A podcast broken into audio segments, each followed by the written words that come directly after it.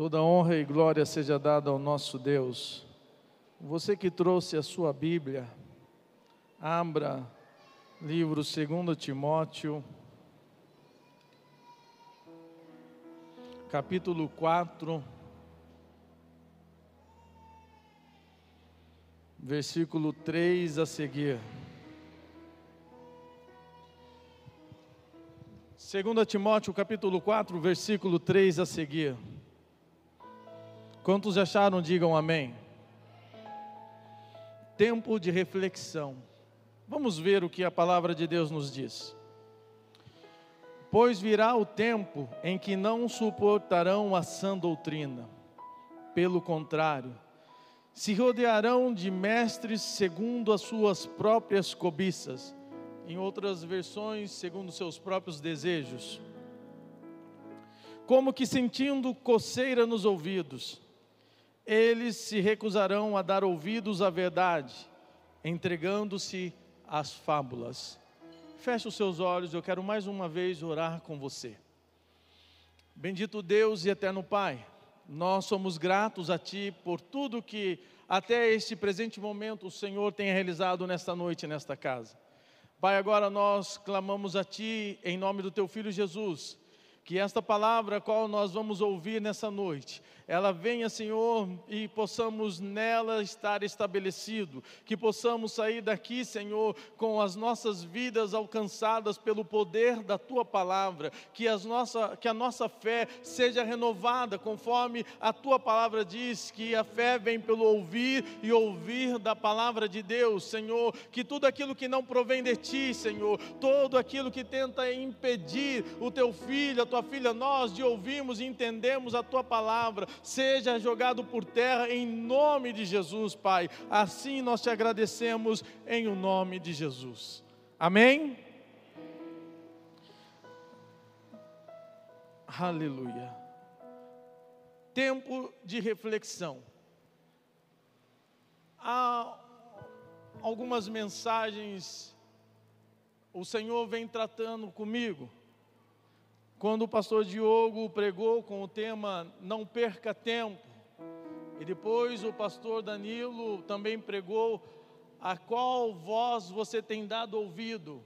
Isso foi alimentando aquilo que Deus havia colocado no meu coração relacionado a esse, esse tema da mensagem. E quando eu vi que eu estava escalado para ministrar, eu senti alegria no coração, porque veio confirmando tudo aquilo que Deus havia falado, tá falando comigo. E eu espero que nessa noite Ele possa renovar em minha vida e possa falar no coração de cada um que aqui está presente nessa noite, que nós possamos realmente fazer uma reflexão de tudo aquilo que nós estamos vivendo.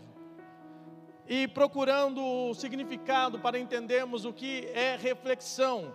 Um dos significados da palavra reflexão, ela vem de ponderação, de meditação, ela fala sobre pensamento, ou seja, que nós possamos pensar naquilo que Deus tem para falar em nossas vidas nessa noite.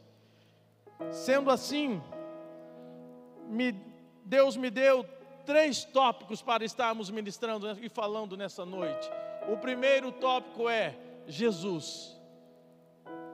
O segundo é cristão. E o terceiro é evangelho. Dentro desses três tópicos, eu creio que o Senhor há de falar em nossos corações e sairemos daqui com as nossas vidas renovadas e transformadas. Que nós possamos rever alguns conceitos que nós estamos vivendo. E me vem três perguntas para essa noite. A primeira pergunta é: quem é Jesus? Você não precisa responder, não vou estar perguntando, pedindo para levantar a mão e responder, mas preste atenção. Deixe o Espírito Santo de Deus falar no teu coração.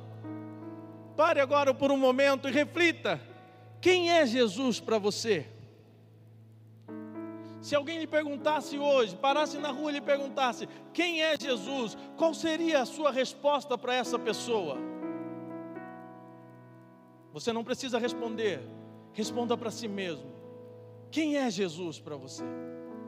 Esta é a pergunta. Quem é Jesus? Temos várias respostas prontas. Se perguntarem, pode dizer: é o Salvador, é o Filho de Deus, é um homem que revolucionou uma história. Até os mais, até o mais ateu, ele vai entender quem é Jesus, que é o homem que mudou, porque antes de Jesus era uma coisa, depois de Jesus a história é outra. O calendário que nós temos, ele é após o nascimento de Jesus. Então, até um ateu, ele sabe quem é Jesus. Mas eu e você, quem é Jesus para nós? Quem é Jesus para você? Não responda. E não tenha a resposta pronta. Mas responda através do Espírito Santo, do mais profundo do teu coração. Talvez você já tenha a resposta pronta, como muitos que conhecem Jesus somente de ouvir falar. Mas eu e você, nós não podemos conhecer Jesus somente de ouvir falar, mas de com Ele andar. Ei, quem é Jesus? Para alguns, da nossa atual sociedade em que estamos vivendo e da nossa nação, é um, um ser qualquer, que eles nem respeitam. Nós vimos que alguns anos atrás o que fizeram com Jesus, com o nome de Jesus, com a pessoa de Jesus, chegaram a dizer, e eu não tenho medo de falar, porque o que eu estou falando aqui é verdade, e a verdade tem que ser dita. Chegaram a comparar Jesus a um travesti, chegaram a falar que ele era um gay. Não, ele não é, para nós não, nós não podemos aceitar.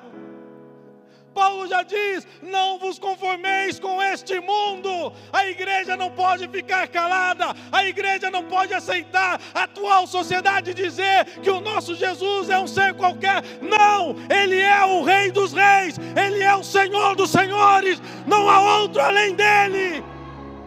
Ei! É muito fácil dizer que Ele é o Salvador, que Ele é o Rei dos Reis, mas eu tenho que dizer e viver que Ele é o meu Salvador, que Ele é o meu Senhor, que não há outro em quem eu venha encontrar a salvação. A igreja não pode calar, a igreja não pode aceitar. Nós fomos chamados para defender o reino. Nós fomos chamados para ser embaixadores. E o embaixador de uma nação, ele defende a nação, ele defende os princípios, os valores da sua nação. E você tem defendido a nação a qual você é embaixador? Você tem defendido o reino de Deus? Quem é Jesus para você? Essa é a pergunta. Certa vez Jesus estava com os discípulos. E ele ali, junto com os discípulos, ele faz uma pergunta que Mateus relatou quando escreveu o Evangelho de Jesus Cristo. No capítulo 16, versículo 13, é dito assim: E chegando Jesus às portas da, de Cesareia de Filipe, interrogou os seus discípulos, dizendo: quem dizem os homens ser o filho do homem? E eles disseram: uns João o Batista, outros Elias e outros Jeremias ou um dos profetas. Disse-lhes ele: E vós, quem dizeis que eu sou? Jesus pergunta. E Pedro, cheio do Espírito Santo, ele olha para Jesus e diz: Tu és o Cristo, o Filho do Deus vivo. Não foi o homem Pedro, mas foi o Espírito Santo de Deus. E nós, lá no seu trabalho, lá com os seus amigos, quando perguntam para você quem é Jesus, o que você fala? O que você diz? Qual é a resposta que você tem? Nós temos que ser a Bíblia que o mundo precisa ler. Mas quando você responder quem é Jesus, as suas atitudes vão condizer com a sua resposta.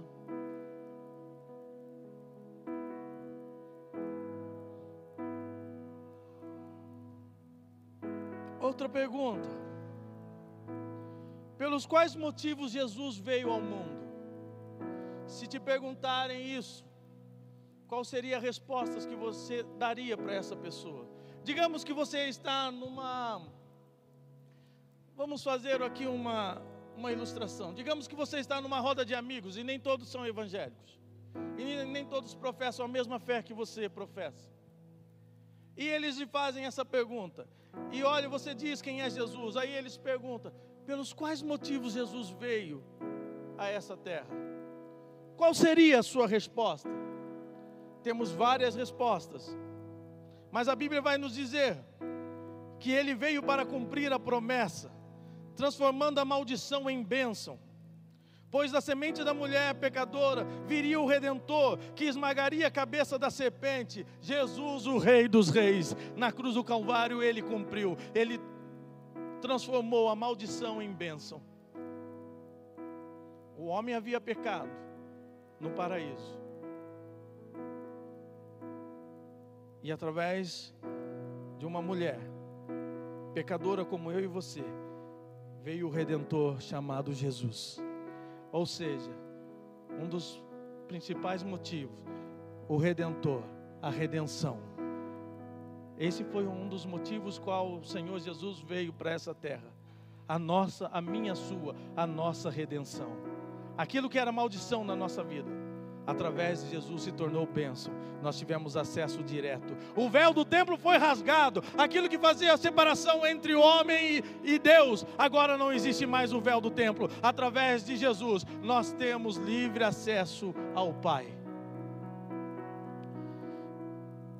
Segundo motivo, ele veio para cumprir a vontade do Pai, a vontade de Deus, que é salvar curar, libertar os cativos e oprimidos. Isaías 42, 6 ao 7, você vai ver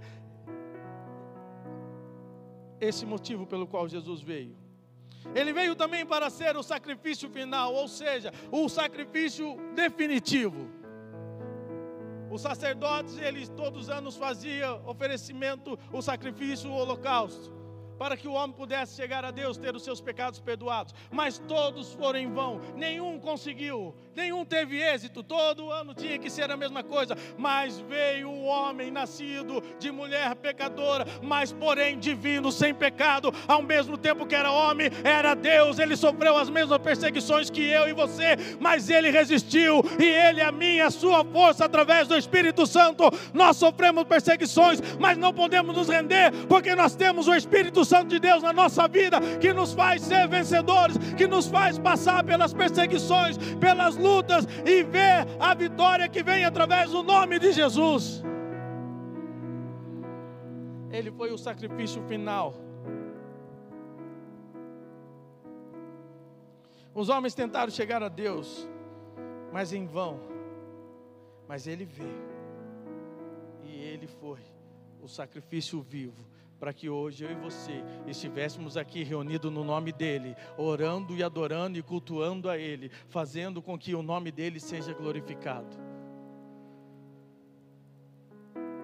Ele veio também, não como muitos têm anunciado nos dias de hoje.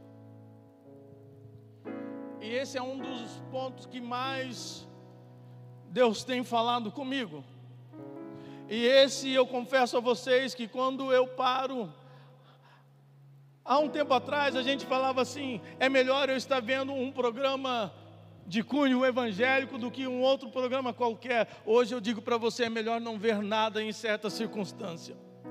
Porque estão anunciando um Jesus que a minha Bíblia, eu tenho certeza que a sua Bíblia nunca disse que é Ele, um Jesus que não está na Bíblia estão dizendo, anunciando um Jesus que eu nunca vi na Bíblia, igreja.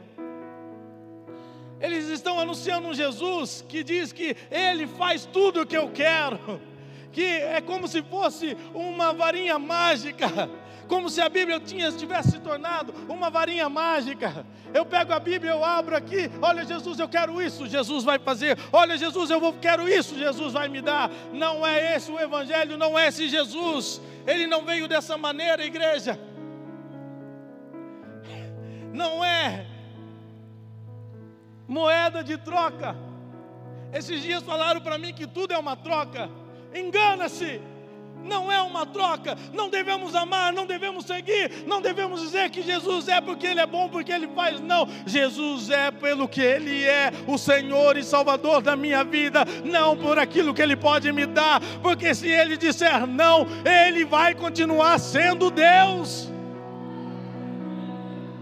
Pare de se iludir. Foi o que nós lemos no versículo oficial, segundo Timóteo 4, 3 a seguir que não suportarão a sã doutrina, não aceitarão, porque isso é demais. Como Jesus não vai me dar? Peraí, a Bíblia diz que eu posso todas as coisas naquele que me fortalece, mas antes nesse versículo há um contexto. Não é assim, igreja. Não é dessa forma como estão anunciando. Estão fazendo barganha estão vendendo um evangelho fajuto, um evangelho meia-boca, e muitos estão seguindo, porque não querem saber quem verdadeiramente é Jesus. Mas louvado seja Deus que nós estamos nessa casa, e nessa casa você conhece Jesus de verdade. Sabe por quê? Mas nós vamos falar sobre isso mais para frente. Mas ele não veio como muitos estão anunciando, não. Ele não veio para fazer tudo o que eu e você queremos. Esquece. Se você veio aqui e pensa que até hoje pensava que Jesus está lá para fazer tudo o que você quer, eu vou te falar, você foi enganado. Mas louvado seja Deus que você está aqui e você está conhecendo a verdade.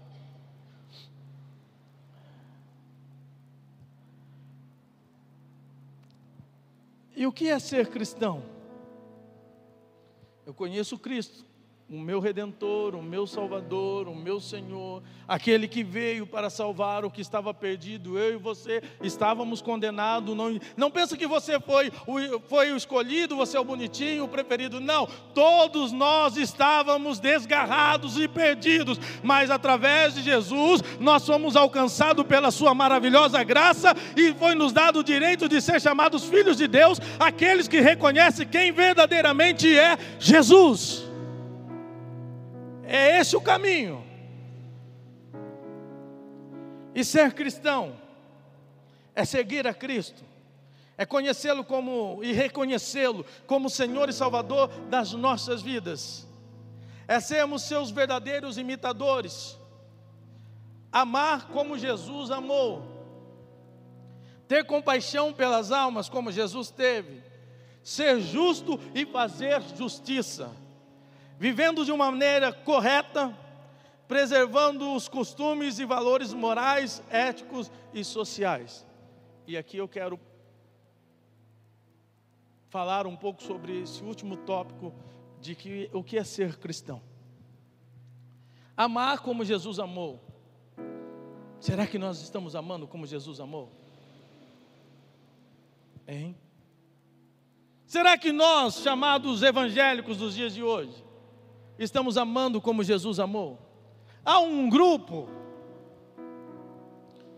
desses evangélicos dos dias de hoje, em que se você não estiver padronizado ao sistema que foi implantado por eles, você não faz parte da família de Cristo. Ou não, ou o que eu estou falando é invenção minha. Sabe qual é o povo mais preconceituoso? O povo que se acha os melhores, que estão no lugar de Deus para julgar, é alguns desse grupo chamado evangélicos. São os primeiros a apontar o dedo, são os primeiros a discriminar. Não, você não faz parte da nossa família, você não serve a Cristo. Que amor é esse?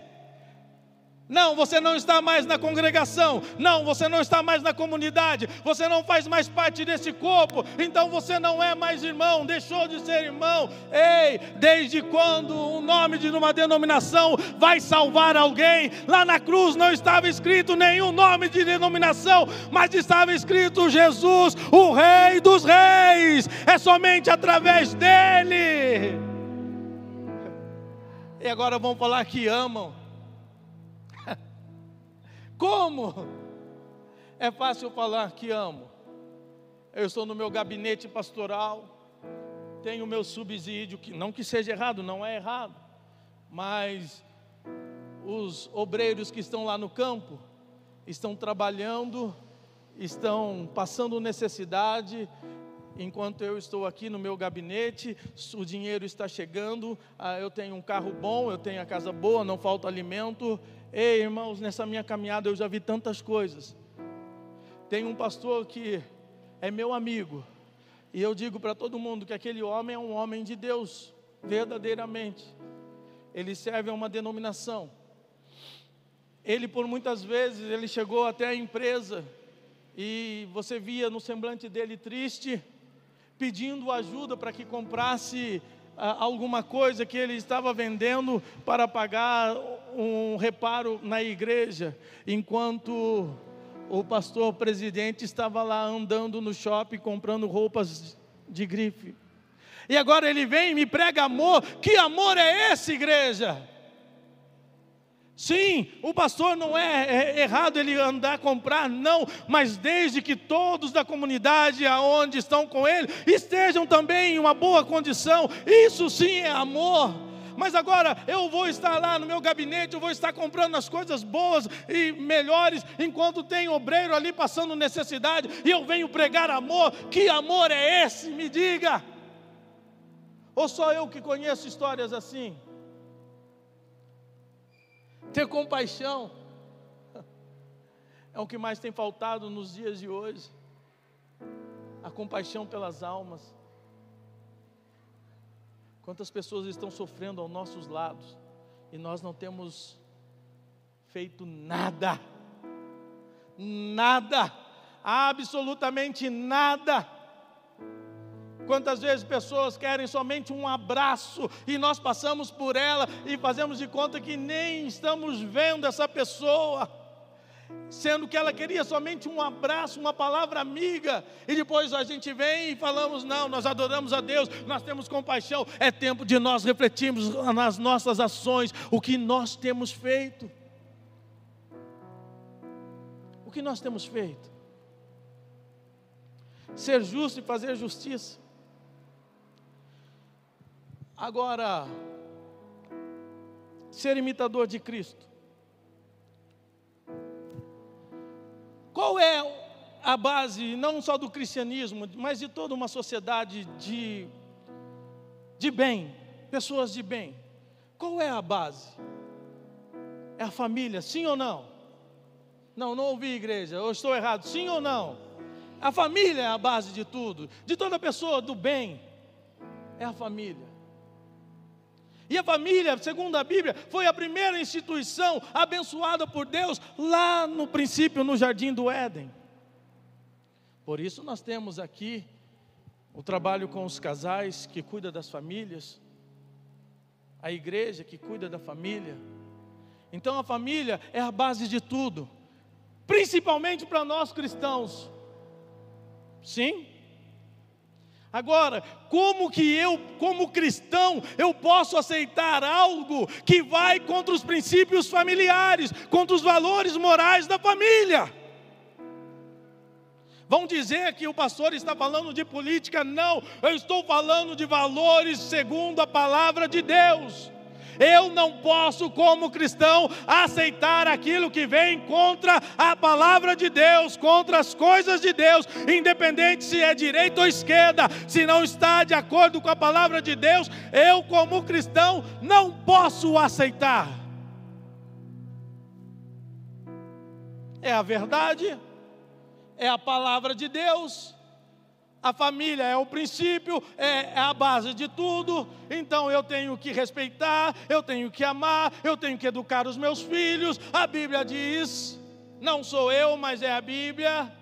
Homem e mulher, macho e fêmea, assim formam uma família. Sim ou não? É a palavra. E aquilo que vem contra a palavra, contra os princípios, não vem da parte de Deus. E se não vem da parte de Deus, e eu conheço quem é Jesus, e eu sou um cristão, eu não posso aceitar. Ei, tempo de reflexão. Reflita, é certo.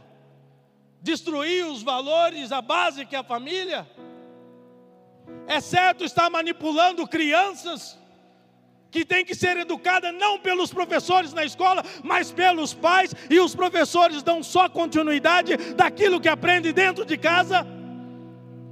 Se tiver algum professor, algum pedagogo aqui, se eu estiver falando algo errado, pode levantar que eu vou me retratar. Mas segundo eu conheço, não há, não estou falando nada errado.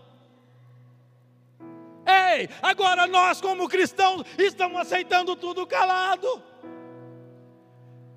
Estamos deixando eles colocar do jeito deles. Cada um tem direito de ser o que é, mas o direito da pessoa acaba quando começa o direito da outra. Respeito. E eu, como cristão, como servo do Deus vivo, que imito a Cristo, imitador de Cristo, eu não posso aceitar que eles venham deturpar os valores morais e éticos de uma família, de maneira alguma. Ué, eu sou cristão, e se eu sou cristão, eu não posso aceitar, vai contra os meus princípios, vai contra aquilo que eu aprendi através da Bíblia. Vocês estão me entendendo? É tempo de reflexão, é tempo da igreja acordar, porque o dia está chegando, igreja. O dia está chegando e naquele dia nós vamos ter que dar conta. E você não vai poder dizer que não ouviu. Não vai poder dizer que não ouviu. É inadmissível para nós cristãos, seguidores de Cristo, que conhecemos Jesus, quem Ele é, aceitar o que a sociedade está querendo colocar para nós. Você não é obrigado a aceitar, mas faça uma reflexão.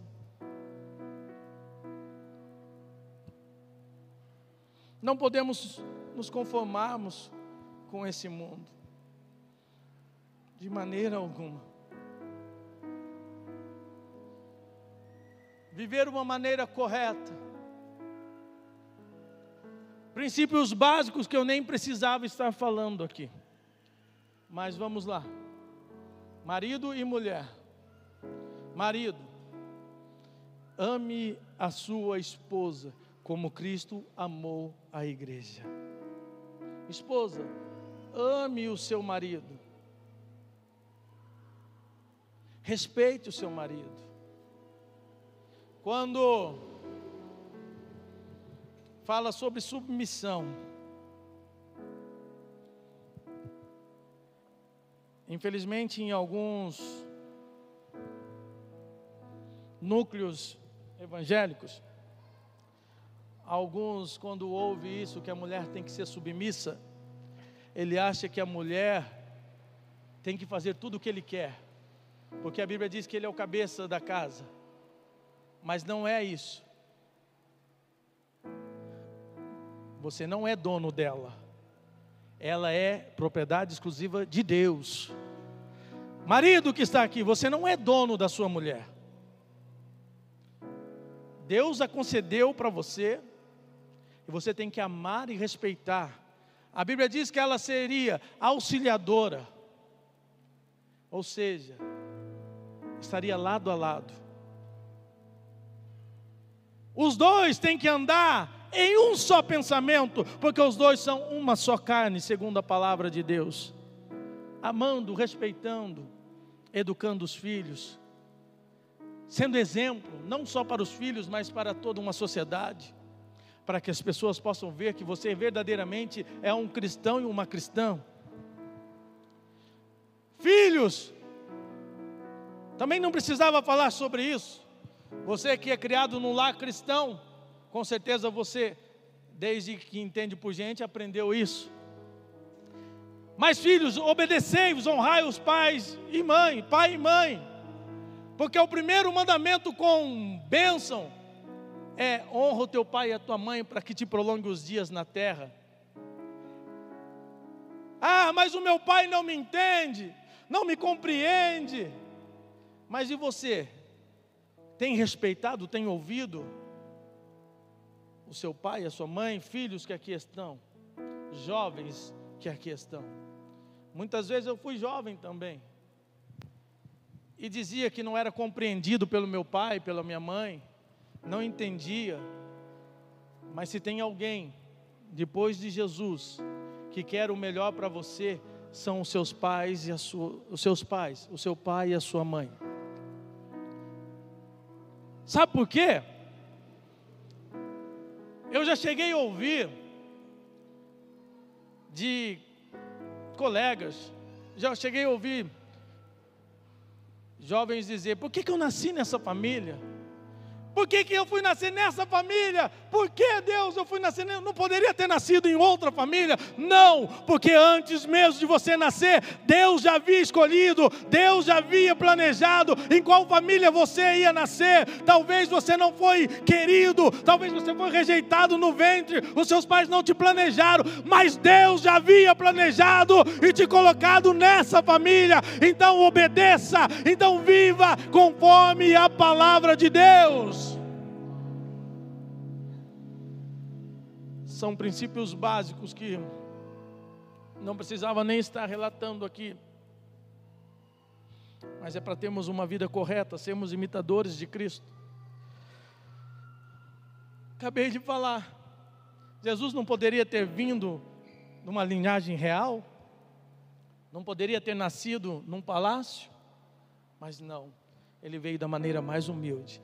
E às vezes você tem tudo na sua casa, jovem que aqui está, e ainda reclama. Mas você não sabe que no seu lugar tem muitos outros jovens que gostaria de estar, que não tem uma cama para repousar, não tem um lugar para tomar um banho, não tem uma refeição para fazer, é rejeitado por todos. Todos que passam por eles nas praças começam a menosprezar e marginalizar. Eu tenho certeza que eles gostariam de estar na tua, no teu lugar e você vem e brigado com seu pai, brigado com a sua mãe, está dias sem falar com seu pai, dias sem falar com a sua mãe, e depois tem a pachorra de vir e dizer que é um adorador de Deus. Meu Deus, que evangelho é esse que você está vivendo? Isso não é só para os jovens também, para maridos que aqui estão, homens e mulheres, casais, que ficam dias sem conversar que chega na, em casa, mal olha para a esposa, só falam o básico, e depois vem com a maior cara de pau para adorar a Deus. Você acha que esse é o evangelho que Jesus deixou? Tempo de reflexão. Que cristianismo nós estamos vivendo? Que cristão nós somos? Será que realmente conhecemos Jesus? A terceira pergunta é: o que é o Evangelho? Voltando àquela ilustração, você respondeu quem é Jesus, você respondeu o que é ser cristão, e por último, uma pessoa te pergunta: Mas o que é o Evangelho? Qual seria a sua resposta? Que resposta você daria ao seu amigo ou sua amiga que lhe fizesse essa pergunta? O que é o Evangelho? Hein? Segundo a palavra de Deus, o Evangelho são as boas novas, as boas notícias proclamadas para nós.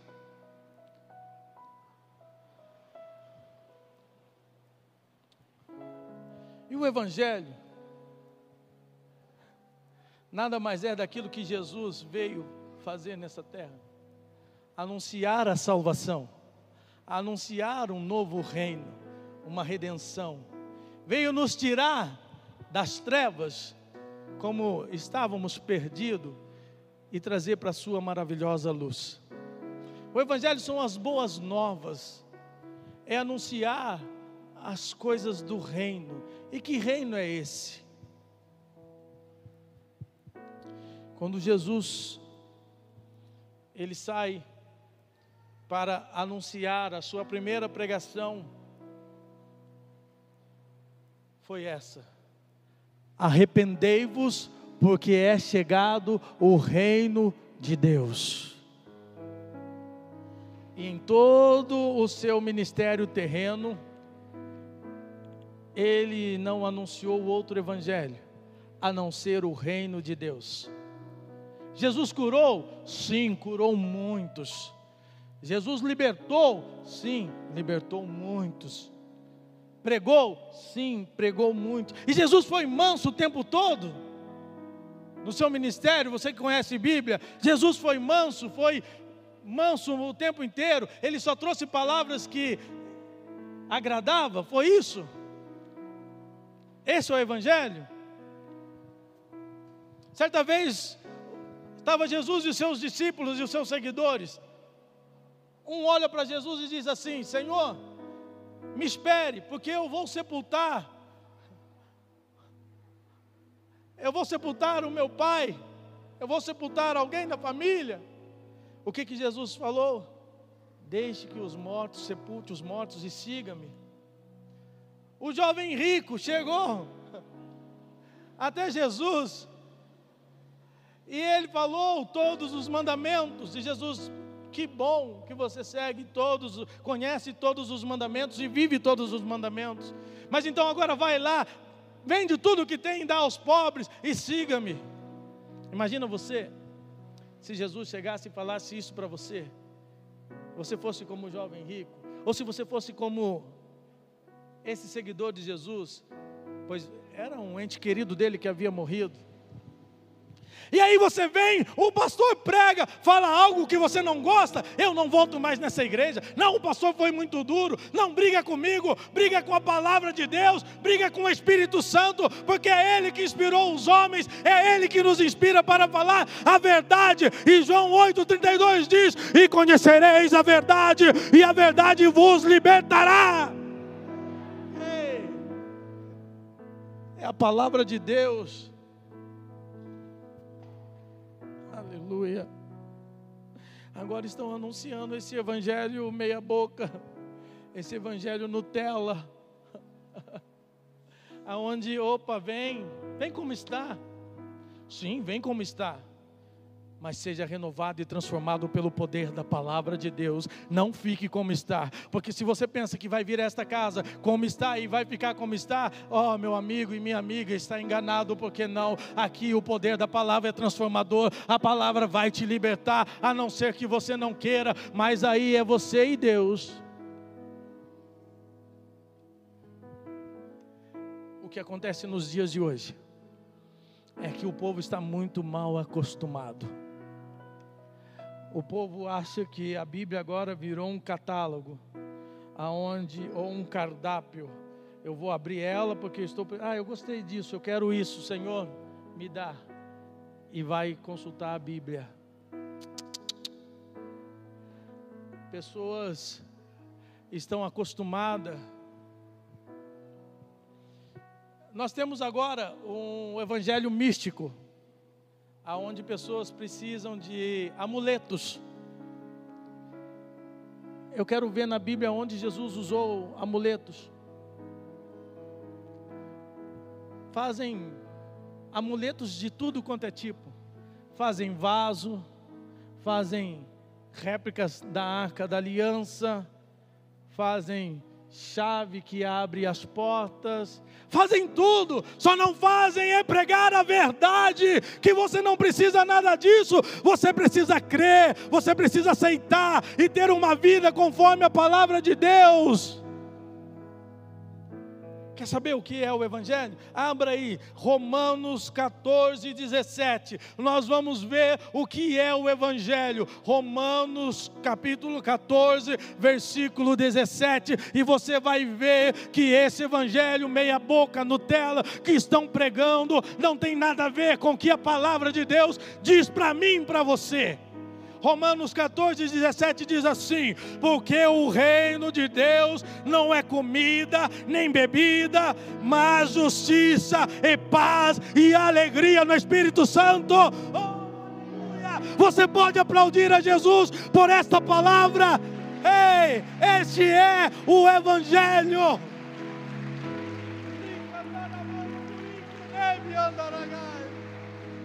Jesus não morreu na cruz do Calvário para que nós tivéssemos carros luxuosos.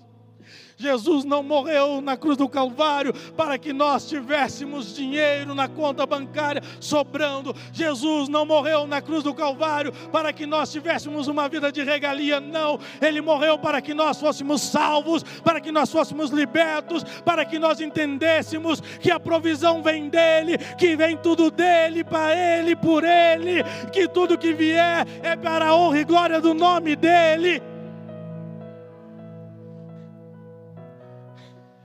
Esse é o Evangelho, igreja. É a paz que o mundo não conhece. O que vale o homem ganhar o mundo inteiro e perder a sua salvação? O louco, hoje mesmo entrarão e levarão tudo que você tem. O que adianta? O que adianta? Se a narrativa de vida sua for primeiro as coisas materiais, se você tem buscado primeiramente as coisas materiais nessa terra, se você tem buscado primeiramente as conquistas dessa terra, você está vivendo um evangelho errado. Você não está vivendo o evangelho de Jesus Cristo. Mas espera aí, pastor, eu não posso sonhar, eu não posso querer conquistar, eu não posso querer ter. Você pode sim, mas isso não deve ser a narrativa da sua vida. A narrativa da sua vida tem que ser Jesus Cristo, Senhor dos senhores. A narrativa da sua vida tem que ser um cristianismo verdadeiro. Tem que ser viver um evangelho puro e genuíno, como os nossos primeiros irmãos viviam da igreja primitiva Lá no livro de Atos você vai ver que ninguém, nada era de ninguém, tudo era entre eles. agora eu tenho que repartir entre eles. Não, não estou dizendo para você pegar e repartir entre os seus irmãos, não. Mas para nós vivemos em forma de comunidade, em comunhão, é eu saber a necessidade do meu irmão e compadecer com ele e ajudar a ele. É eu não querer somente para mim, porque a sociedade lá fora é assim: quanto mais tem, mais ela quer. Mas no reino de Deus é diferente, é inverso da sociedade eu tenho, o meu irmão também tem que ter. Se eu tenho, ele não tem, eu tenho que ajudá-lo a ter também. Eu tenho que ajudá-lo, ensiná-lo. É a paz que o mundo não conhece. É a justiça que o mundo não tem. E a alegria que os recursos materiais nunca vão te trazer. A verdadeira alegria ela vem através do Espírito Santo.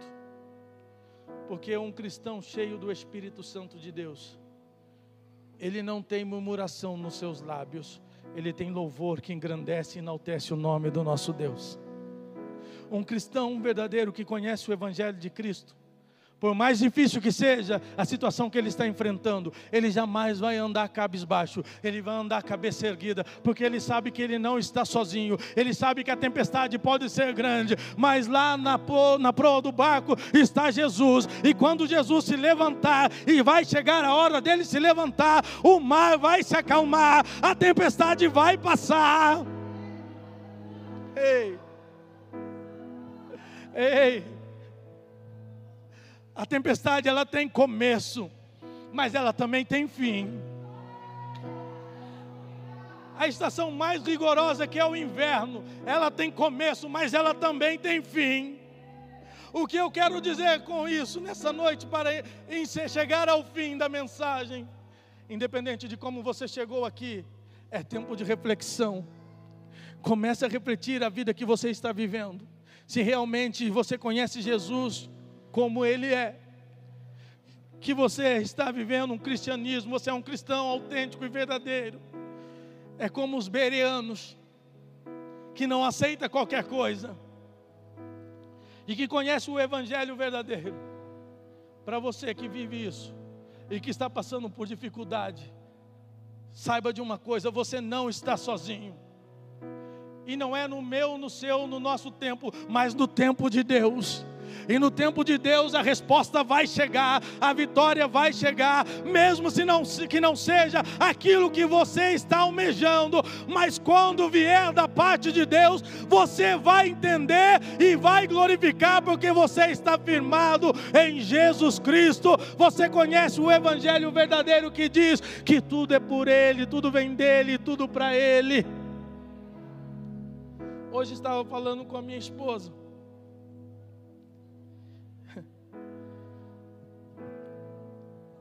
E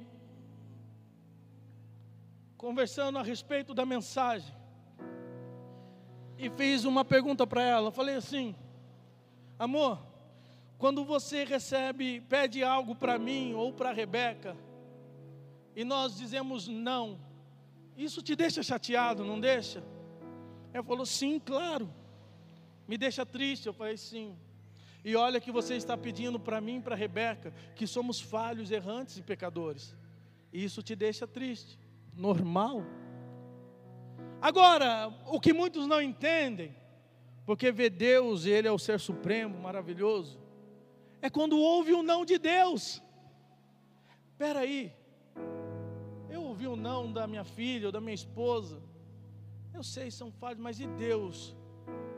Quando Deus fala não, aí que eu tenho que aceitar de toda maneira mesmo, porque Ele sabe o que é o melhor para mim, Ele me conhece, Ele tem o melhor para mim. Se eu conheço o Evangelho, eu sei disso, então eu não tenho que reclamar. Eu posso me entristecer, sim, porque sou ser humano falho, mas eu tenho que entender e pedir: Senhor, faz-me entender, faz-me compreender que não é o meu querer, que não é o meu achismo, mas é a Sua vontade, é ela que tem que prevalecer a sua, não a minha, Senhor, porque eu vivo para te adorar. Eu te amo pelo que é, não pelo que o Senhor me proporciona. Isso é viver o verdadeiro Evangelho. E o interessante, igreja, é o seguinte: esses três tópicos, quem é Jesus, ser cristão e o Evangelho, eles têm um único objetivo. Quando eu sei quem é Jesus na minha vida, o Salvador, eu sei o porquê eu sou um cristão, porque eu sou salvo, eu reconheço isso. Eu sei que o Evangelho é a preparação, é a regra, é a nossa carta magna a ser seguida para encontrar com aquele que primeiramente eu tive que conhecer, que é Jesus. Você já entendeu? Os três estão ligados em um só propósito. Eu sei quem é Cristo na minha vida, eu sei quem é o Jesus na minha vida. Eu agora sei porque eu sou um cristão, agora eu vivo o Evangelho. E esses três hoje, eu não consigo ver Jesus Cristo face a face, mas vivendo esses três tópicos, conhecendo esses três tópicos, eu sei que um dia eu o verei face a face, porque esse é o caminho, essa é a verdade, essa é a vida que é Jesus. Nós estamos aqui com um só objetivo e esses três tópicos nos levam a isso, a um dia poder entrar na cidade santa pelas portas e comer da árvore da vida que está no meio dela. Assim diz a palavra de Deus em Apocalipse 22, 12 a seguir, vai dizer: Bem-aventurado o varão que lava suas vestiduras no sangue do Cordeiro, em onde você tem lavado as suas vestiduras, como as suas roupas estão mais alvas do que a neve. Tempo de reflexão que lava suas vestiduras no sangue do Cordeiro, para que possa entrar na cidade santa pelas portas. Não há janelas, não há outra maneira de entrar a não ser pelas portas da cidade, e comerão da árvore da vida que está no meio dela. Não vai ter outro escape, não tem outra rota de fuga. Ou você entra pelas portas, ou vai ficar do lado de fora. Levante-se, em nome de Jesus.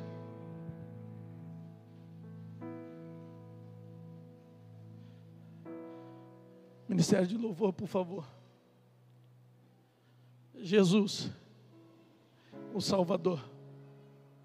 Ser cristão é seguir os passos, ser imitadores de Cristo. E Evangelho, o caminho, a preparação para um dia reencontrar com o meu Salvador. Feche os seus olhos.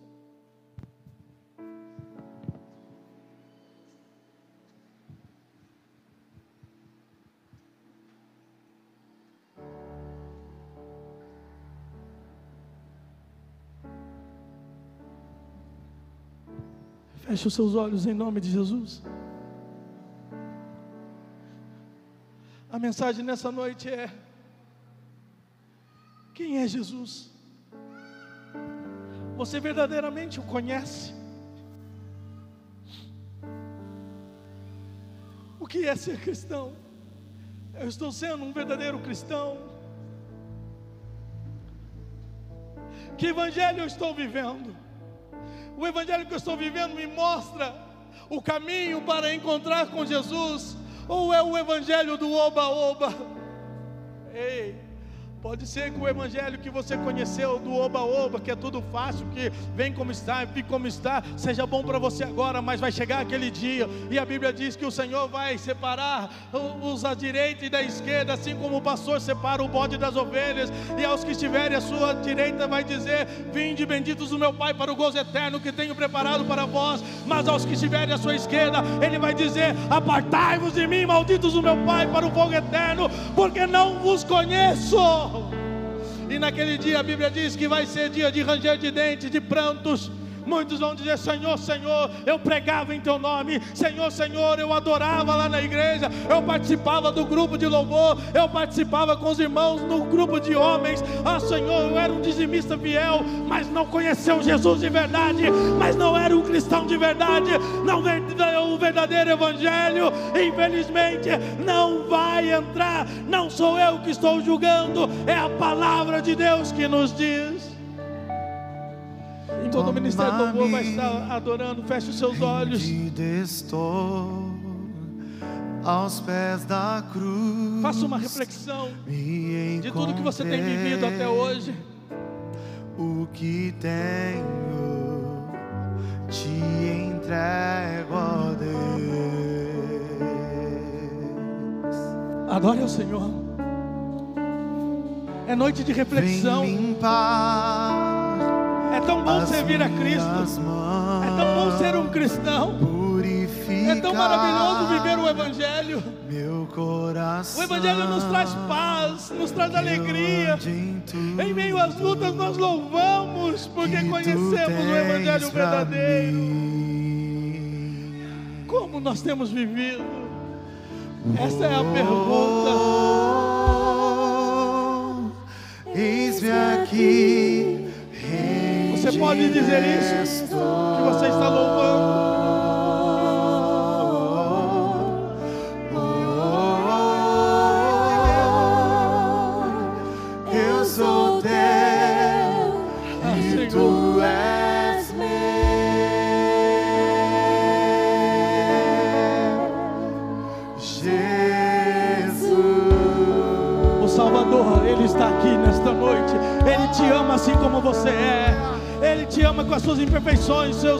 Seus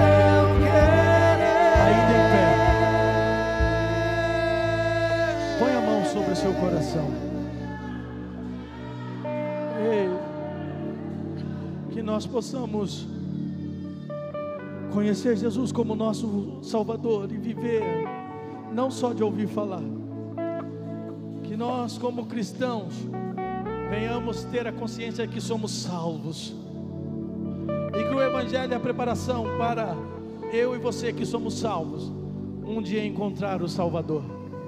E nessa noite, se houver alguém aqui em nosso meio que ainda não reconheceu Jesus, não o aceitou como seu único e suficiente Salvador. Se porventura houver alguém aqui em nosso meio e nessa noite cultuou a Deus, louvou a Deus, esteve nessa casa, ouviu a palavra e quer aceitar Jesus como seu único e suficiente Salvador, aonde você está, levante as suas mãos, nós queremos orar por você. Nós queremos orar por você aonde você estiver. Levante as suas mãos. Ah, levante bem alto para que nós possamos ver, para que alguém vá aí abraçá-lo, para que alguém vá aí te dar um abraço. E se porventura tem alguém que um dia aceitou e hoje fez a reflexão e estava afastado dos caminhos, hoje é a oportunidade de você se reconciliar. Se houver alguém que quer voltar aos braços do Pai, levante as suas mãos também. Nós queremos orar por você. Levante, nós queremos orar. Nós queremos que você também volte a fazer parte dessa família, a ser, a se encontrar, a se sentir um cristão verdadeiro. Se houver alguém, levante as suas mãos que queira se reconciliar com Cristo. Aleluia. Que Deus vos abençoe em Cristo Jesus, nosso Senhor. Aplauda o nome do Senhor Jesus. Oh,